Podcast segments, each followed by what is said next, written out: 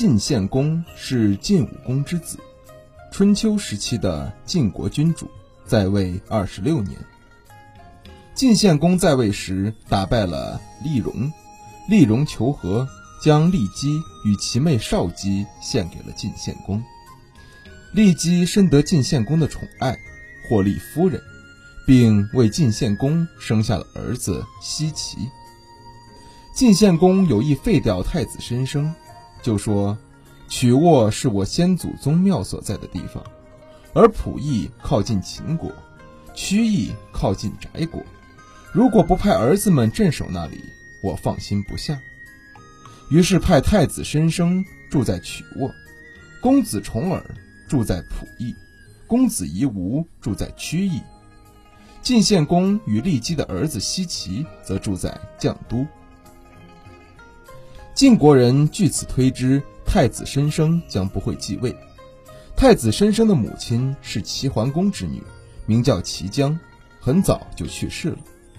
申生的同母妹妹是秦穆公的夫人，重耳的母亲是翟国胡氏的女儿。夷吾的母亲是重耳母亲的妹妹。晋献公有八个儿子，其中太子申生、重耳、夷吾都很贤德。当晋献公得到骊姬之后，他就疏远了这三个儿子。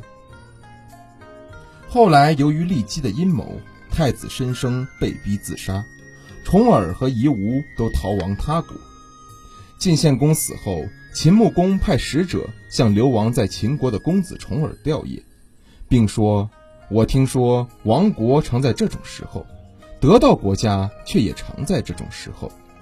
虽然你现在处在忧伤扶丧的期间，但失位流亡不宜太久，不可失去谋取君位的时机，请你好好考虑一下。”重耳把这些话告诉了就范，就范说。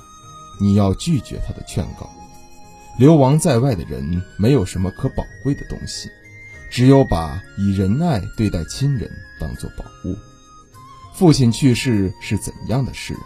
利用这种机会来图利，天下还有谁能为你辩解呢？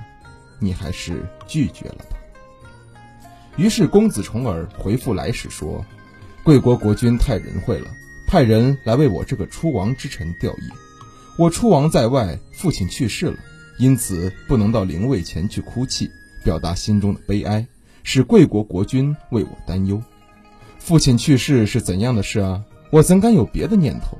有辱于国君待我的厚意呢？重耳只是跪下叩头，并不拜谢，哭着站起来。起来之后，也不与宾客私下交谈。使者子显向秦穆公报告了这些情况。